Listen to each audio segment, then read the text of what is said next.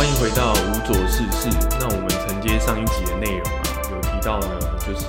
关于二零二一年的一个年年度的回顾，以及二零二一年的意义是什么这样。那么想到这件事情之后啊，我也开始盘点今年一整年的这个所发生的大大小小的事情。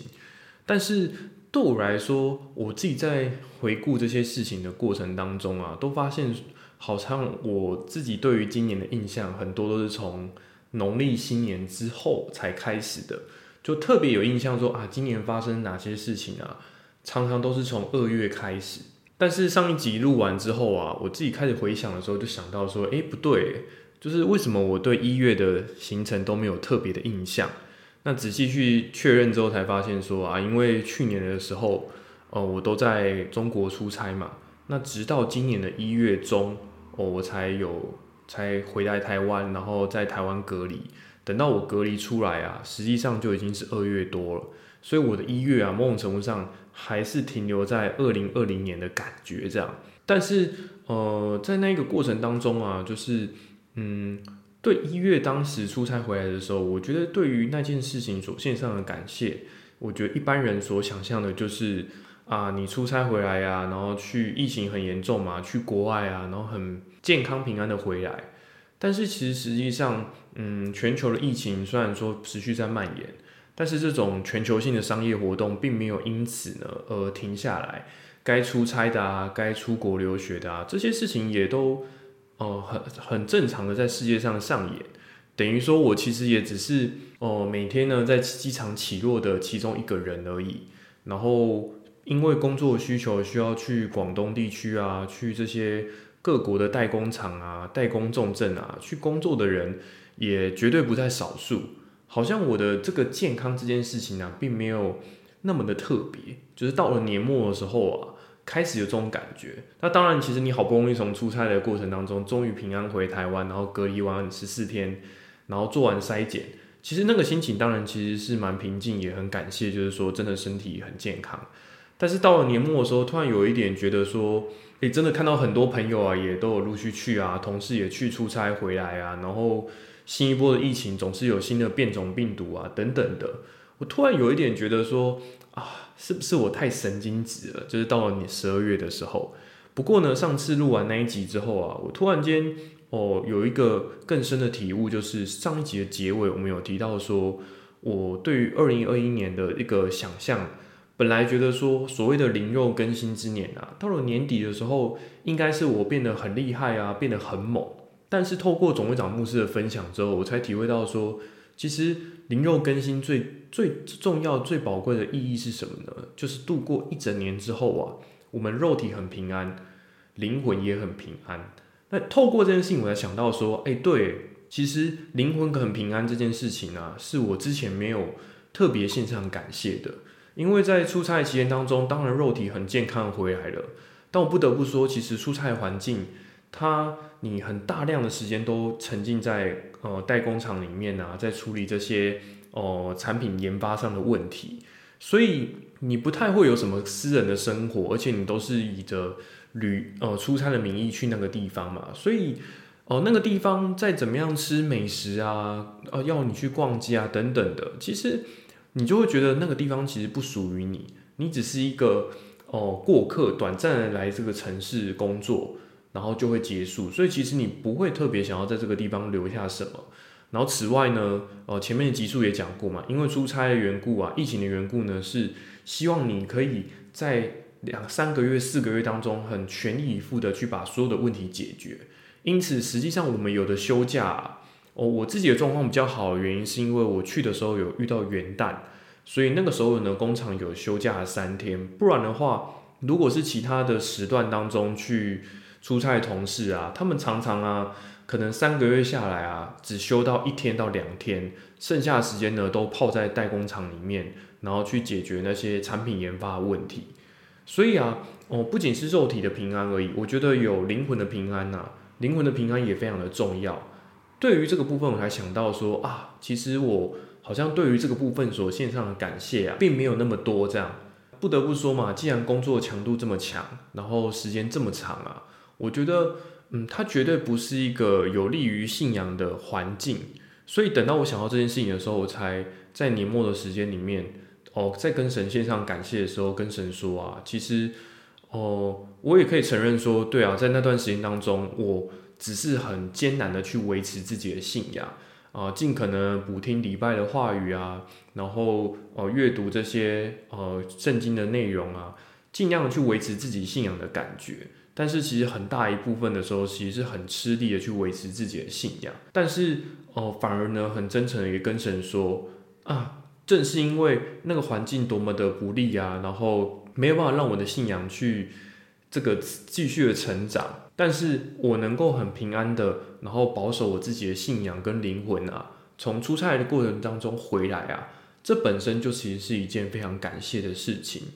那么，我觉得在年末的时候，很常会有教会当中弟兄姐妹们不断的线上感谢啊，回顾一整年的变化。那我自己也不例外。不过啊，在线上呃年末感谢的过程当中啊，如同刚才所举的这个出差例子一样，嗯，我觉得我自己不是一个那么擅长啊，比如说一口气列出一百个感谢、一千个感谢事项的人。但是我自己是一个很擅长呢，针对同一件事情啊。不断的感谢，不断的去挖深哦，这件事情背后呢，还有哪些可以被值得我们去感谢的事情？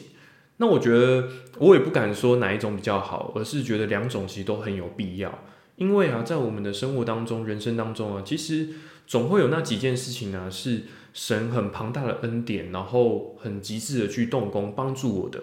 所以那些事情是。感谢一次，或者是写下来一次啊，说啊，我很感谢这件事情啊，这是完全不够的，应该要更时常的两次、三次的不断的去线上感谢啊，这样才能够更加的展现出啊神动工的价值，以及我们对于这件事情的感谢是，它并不是啊，可能今天出门呢，好像遇到一件不好的事情，突然间啊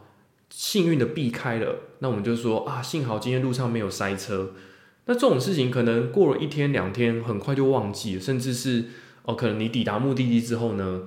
就已经忘记有这件事情了。但是我觉得有些感谢的事情，它应该是你一辈子当中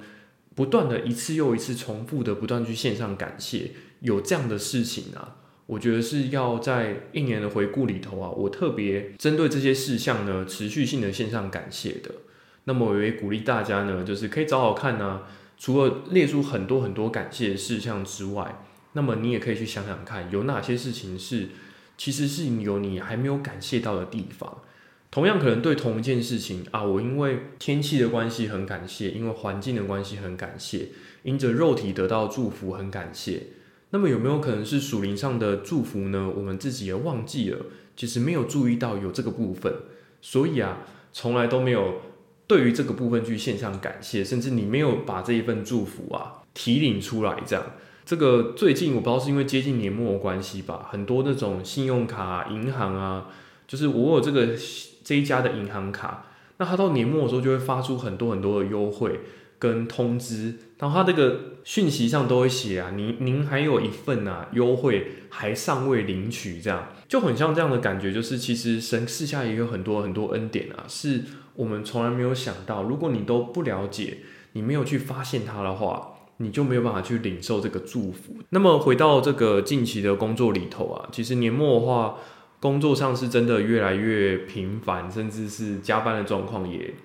我觉得加班是其次，但是我觉得工作的强度也会越来越高。然后慢慢的，特别我觉得是针对科技产品的研发吧，就是你做这个工作，你势必就要知道说。哦，你很长就是必须要去面对这些未知的问题，试着去解决这些没有人可以告诉你答案，你必须要自己去解决问题的这种时刻。回想起我自己以前的个性啊，其实面对这种未知的问题啊，是会很紧张、很担心的。但是，嗯，我觉得也对于自己的工作有一定具备一定实力之后啊，慢慢反而发现说，其实做两个专案、三个专案，到现在第四、第五个专案的时候，我的心态已经是。我其实蛮知道，说一个产品要做到好啊，它就是必须要经过一定的这个摸索的过程，然后最后找到正确的方法。它其实是需要时间的，绝对并不是说哦，我今天花一一天的时间，然后彻夜到凌晨两点三点，那这个问题啊就可以被解决的。另外呢，如果这个问题要被解决的话，其实也是需要有不同的背景、不同经验的人共同合作之后啊，来解决这个问题。这样，那特别，嗯，在今年的话，因为接近圣诞节嘛，所以其实也有教会活动啊，跟周末自己的行程。另外的话呢，之后我们会出一集特别节目，就是呃，我有在年末的时候刚好租约到期了，那我就想要去找一个更好的这个住宿的地点，然后所以年末呢。这个礼拜也花了很多时间去搬家，但是前一天就要下班之前啊，就最后的时候呢，老板却又我不知道是因为为了放假想要警惕我们吗？就反正是特别跟我们交代说啊啊，不管怎么样啊，你们这件事情怎么处理了，进度这么慢啊，我对于目前处理的状况啊都不满意，然后你们一定要赶快的，假日也要持续更新啊，这个处理的进度给我，不然的话你们这样子一直拖下去，什么时候才要把这件事情做完？这样。所以主管其实对这件事情就，嗯，有一点轻微的情绪化。可是你其实实际上你去找本人的时候，本人也没有这么情绪化。但是文字字面上其实是写的蛮犀利的。这样，就像我刚才讲嘛，其实面对这种新产品，你要我一时之间立刻找出一个正确的解法，其实是不太可能的。那么就跟主令我自己的直属主管啊讨论说，要怎么样去解决这件事情。那本来列出来的实验呢，就啊，为了厘清这个事情，可能有列出五六个实验吧。然后这些实验里面一定有我们觉得就是实验起来难度很高啊，要花很多时间的。那么我过程当中就会觉得，那时候已经是下午四五点了。然后我就会觉得，本来是想说，天哪，这样子弄下去。然后主管说，如果 这个大主管说没有弄搞定的话，就六日持续每天都持持续过来弄，直到这个进度整个问题厘清为止，这样。所以就让我自己的心情当下有慢，突然间某个瞬间突然变得很沉重，但随后我自己也沉淀一下之后，就说我就跟自己跟我自己的直属主管说啊啊，反正现在还才五六点嘛，那么我们就还有一些时间啊，就把先能做多少就做多少这样。那反而在这个沟通过程当中啊，慢慢的找到几个方向。然后刚开始一直开始做真的很顺哦，然后做的过程当中，甚至有其他这个同事也跑过来，他其实本来已经要下班就要回家了，结果我跟他讨论这个问题之后啊，他也算是蛮人蛮好的啊，就留下来两个小时陪我厘清了一些问题之后啊，他觉得他可以帮忙我的部分就到这里为止了，然后他就回家了。那但是他已经把我觉得我比较不擅长那一部分全部都处理完了，那剩下的话呢，我七点之后。再继续着手做其他的实验，这样整个最后呢，我们持续做实验做到晚上十点半，快十一点。那最后我也是真的蛮幸运的吧，就是终于最后这种理清之后呢，找到一个解决问题的方向。那么呢，这个我直属主管，我个人觉得啊，他算是蛮懂职场生存之道的，所以他就跟我说：“OK，那这个实验的方向我们已经全部都理清了哦。那么啊，我们今天就先回家吧。”然后明天呢的下午啊，接近黄昏的时候，他再把这个实验的结果去跟大主管报告，这样就可以让我们假日的时间呢，就是不要再来公司加班了。这样，然后所以我觉得其实也得到一个蛮好的沟通。那么整个假日情况下来啊，其实我是蛮疲惫的啦，但是还是觉得很感谢的部分是真的哦，我自己真心所期盼的，然后跟神所恳求的部分啊，真的都可以很顺利的推行。然后也可以参加到教会的圣诞节啊，跟呃教会里面的这个朋友们啊一起见面啊。我觉得其实神所约定的时间呢，其实往往哦我们可能会用人的想法去想，就觉得说啊，因为我年末工作很忙碌啊，很多事情都没有办法去具备。但是其实应该要想着，不要只是计算我们自己个人的能力范围。其实我觉得某种程度上也要计算啊，就是神的能力范围是什么。那么其实，既然说神是全知全能的，所以我自己蛮多的时候，呃，我会有一点小任性的部分，就是觉得说，既然呃这些事情做起来都是合宜的，就是它并不是什么犯法的事情啊，也不是什么我个人的私欲，我都会很明确的跟神说，希望神呢能够赐下这些祝福给我这样子，然后我也会尽全力的去掌握，因为。我们在得到祝福的同时啊，我们常常会忘记一件事情，就是忘记我自己也是要尽到一个责任去掌握跟领取这个祝福。就像我刚才讲的嘛，其实这银行它都会发说，您还有一一份呢专属的优惠没有领取。那其实，在信仰上也是一样啊。有的时候，神真的很想要给我们很多的祝福啊，甚至呢，这个牧师也在正道中说啊，这个真的祝福给今年啊，这个尽忠诚啊，努力呢，在信仰上尽忠诚、爱神到底的人，好把这样子的事情呢，就祝福给我们所有的人这样。但是如果你自己没有去兑换这个祝福的话，这些东西往往就没办法回到你自己的身上。这是算是我自己今年呃今年的这个，这算是我今年的一个蛮深的感触这样。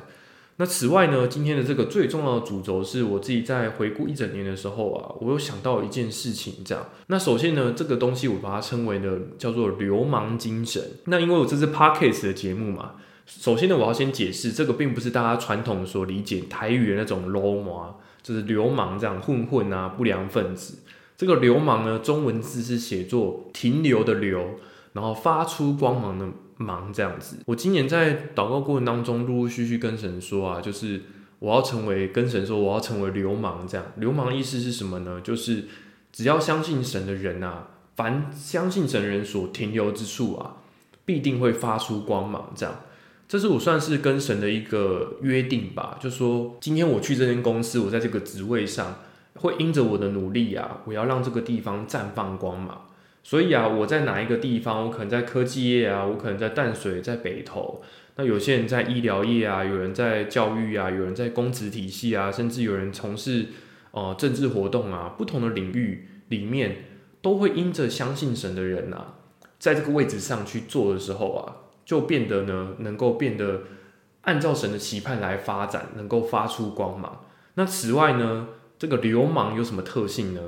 流流氓就是把看到什么事情不顺眼啊，就想要去瞧一下嘛。那同样的，相信神的人呐，看到这个不顺眼的事情，这个不顺眼是指什么呢？是在神眼中不顺眼的事情啊，很脏乱啊，不公义啊，不道德啊，争执啊。看到这些问题的时候呢，这个流氓呢就很想要跑去解决这个问题，这样。所以呢，这是流氓精神。所以我就跟神说，我想要贯彻这个流氓精神，在今年当中陆陆续续的。其实都一直跟神祷告这件事情，然后有时候也会跟神说：“神啊，我想要成为这个酷酷的流氓这样子。然后如果呢，这个有什么不公义的事情的话，我真的也愿意成为神的肢体去做，做去解决那些问题。这样。那另外啊，我还跟神说啊，你看啊，神啊，你看流氓喜欢做什么？流氓喜欢做坏坏的事情，就是很坏不好的事情，坏掉的坏。但是他说这个义的流氓呢，他喜欢做什么事情呢？”停留的留，光芒的芒啊！流氓喜欢做什么事情呢？我们也喜欢做坏坏的事情。但这个英文呢，是指这个坏坏是英文的那个 white white，所以就是做这个义的流氓呢，是很喜欢做呢很圣洁、很发光的、很干净的、很洁白的事情啊。哦，这是我们这个义的流氓呢，特别想要做的事情。那过程当中，我都这样祷告，但直到年末的时候，我才突然想起来，其实，诶，为什么我会有流氓这个概念啊？等到年年末的时候啊，这个总长牧师在跟我们分享话语的时候，我才突然想起来，其实啊，这个名词根本就不是我自己想出来的。这个义的流氓这个概念呢，其实是二零二零年的时候的年末啊，我那时候已经在出差了，然后刚好有一次呢，听到这个。连线的话语啊，然后牧师那时候提起来说，我们这个相信神人要成为这个义的流氓呢，去解决这些不公不义的事情，然后呢，应该要这个勇敢跟果敢的去解决那些问题。后来我才想到啊，其实是因为回到一开始开头讲嘛，其实我觉得那时候出差那段期间当中，很多时候都只是维持自己的信仰，或是。让自己处于一种很压抑的状态，去在工作跟度过每天的生活。我现在回想起来，出差那段期间呢，好像都是在，好像是有点像创伤后症候群一样。其实你说我对那个地方所具体留下的印象有多少？其实真的很非常的微薄，这样。而且我明明就在那边停留将近三个月的时间哦，但是其实在我脑海中所留下印象啊是。快要消失到啊，就是记不起来里面的当时所去的空间跟环境的这种程度，这样。然后，所以再次回想起来说啊，原来我今年一整年当中啊，都实践的那个话语，听了那个话语之后，这些话语都成为我生活一部分。然后我很极致的去实践的这件事情，然后真的很在年末零六更新之年的年末呢，很开心的跟神说，神啊，我真的。很感谢呢，今年当中我可以成为流氓来生活，我可以很有自信的说，我所停留这个地方，我真的让它发出光芒了。对，包含了可能我自己工作上做的产品的这个绩效啊，然后受欢迎的程度啊，然后甚至在盘点年末考绩的时候，一写出来就是真的很有自信的状态吧。然后主管也是，我才刚送出去，可能两三天，主管马上就哦很快就批阅，然后给了一个很明确，就是做的非常好。这样不仅是让整个业务可以很顺畅的推动吧，那另外也有前几集说到，就帮忙一些专利啊、新技术的研发，其实很多的。这个重责大任都是落在我的身上，然后所以我的确觉得说，这其实我觉得是在年末的时候，对我而言呢，工作上的一个很重要的成就感，就是我工作到底想要积极的去在职场上去发挥的一个愿景是什么呢？其实就是我所讲的这个，我跟神说，很明确的说，神啊，我想要成为一位流氓，想要让。神所看为不公义的事情呢，我要去解决这件事情，而且我所停留的地方，我一定都要让它绽放出光芒啊，来展现出价值，就成为我的一个期许。这样，所以今天这一集播出之后呢，一定也会这个所有的听众们，我们也会多了一个新的共同语言。之后大家也可以介绍说啊，留言跟我分享啊，你是什么领域的流氓？这样，就是刚才提到嘛，有可能有人是医疗业啊，有人是服务业啊。然后有一些人是校园里面的流氓啊，有各种不同的领域里面，我觉得都想要带着这个精神啊，更努力的去成为有影响力的人。甚至我觉得回想起我自己在找现在这份工作的时候，我都还蛮明确的去表达自己对于职场的企图心是什么。就是如果有阶段性的可以成为领导者的角色的话，我会很很愿意去扮演这个领导者的角色。这样，因此。哦，当然不可能说我才工作两三年的时间就要成为一个主管，成为客级主管，其实这是不太可能的。但是我觉得也蛮感谢，就是说在今年结束之后，的确经过今年的一个历练里面啊，我真的能够在我所负责的专案或是负责的这个事务里面啊，就成为一个很有组织性的人，然后能够帮主主管分担这些工作上的压力。常常很多时候呢。都是呃，我把这件事情整理好之后跟主管报告，或者是主管觉得他对这件事情有什么想了解的部分啊，他会请我整理这两三项来跟他说明。但是大多数的时间基本上都是放给我自己去做，这样这也是让我觉得算今年的一个蛮大的突破吧。因为毕竟哦，回想起来的话，从我二月回到台湾，然后隔离结束啊，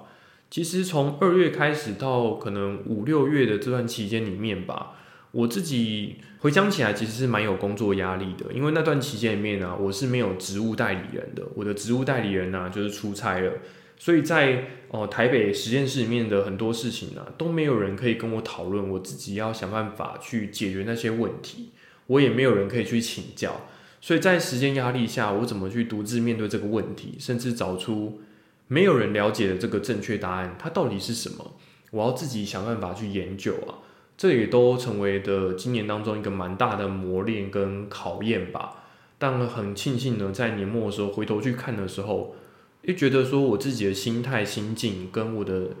这个实力呢，都有得到相对应的提升。这就是我今年当中回顾下来啊，觉得特别想要感谢，甚至是明明曾经已经感谢过了，但是再回头去回味的时候，发现呢，有更多呢。值得我去深究的部分，就就会觉得说啊，我年末里面为什么我可以很有游刃有余、很有自信的去面对这些年末的挑战呢？真的都是因为今年当中的一些种种的小小的这个事件啊，让我累积的一些能力，跟增加了一些额外的技能啊，可以让我去游刃有余的去面对这些挑战。那么啊，在明年的话呢，我们教会当中啊，牧师给出的这个标语啊是什么呢？这个标语叫做啊，话语。与祷告的一年，那么我觉得话语与祷告一年啊，这个主题很有趣的地方是什么呢？